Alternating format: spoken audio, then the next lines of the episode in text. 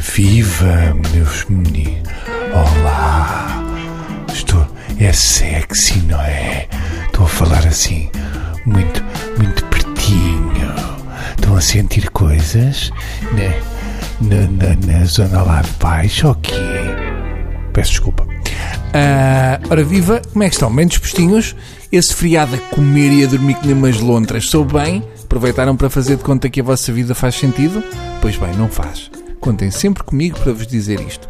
Não esperem outra coisa de mim que não seja a mais pura verdade. Dói? Dói, mas é verdade. Não só não faz sentido, como ainda por cima têm de levar com pessoas no vosso emprego que falam muito perto de vocês e cheiram mal da boca. Aquelas pessoas que ainda não aprenderam a noção de distância de conforto e falam sempre connosco como se as nossas orelhas fossem na boca.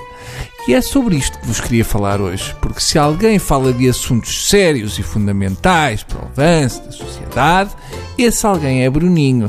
Malta, não falem perto, a sério, é muito esquisito. Parece sempre que nos vão bamar da boca, mas que a meio ficam sem rede. Nem é preciso porque nós conseguimos ouvir bem a mais de dois palmos de distância da cara. Eu tenho um amigo meu que não só fala perto da cara, como ainda por cima está sempre a dar-me toquezinhos no cotovelo, que é para manter o contacto físico. São pessoas que têm medo de nos perder a qualquer momento, em grande parte porque aquilo que dizem não interessa a absolutamente ninguém que esteja vivo. São pessoas que compensam a falta de autoconfiança com todos os avanços físicos que possam imaginar.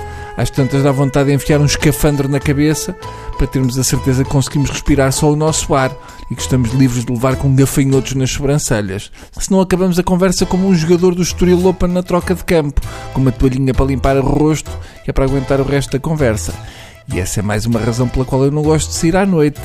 Porque na noite, quando estamos num lugar que tem muito barulho, que são cerca de todos, essas pessoas deixam de nos falar a cuspir para a cara e passam a falar a cuspir para a orelha, aos gritos. Gritam e cospem, parecem um guarda-redes do Feirense a organizar uma barreira antes de um livre.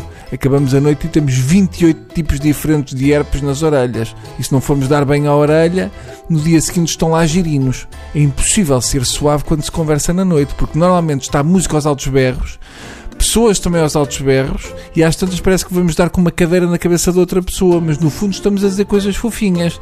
Mas como as veias do pescoço estão quase a estourar, leva ao engano. Resumindo, para uma pessoa falar em cima da outra é preciso ter pelo menos quatro pastilhas de mentol na boca e uma placa de vidro à frente dos dentes para travar o gafanhoto ali mal ele dispara da boca, está bem? Para aguentá-lo ali logo mal ele arranca. E nada daqueles toquezinhos para manter o animal acordado enquanto falam. Parece que estão numa tourada de dedos. Só falta darem uma volta a cavalo no fim da conversa para agradecer ao público. Tá bom? Penso que estamos entendidos. Vá, agora expliquem lá isto com calma ao vosso colega de trabalho. Pode ser que ele comece a falar a quatro secretárias de distância. Perde-se a privacidade da conversa, mas ganha-se muitíssima higiene. Adeus.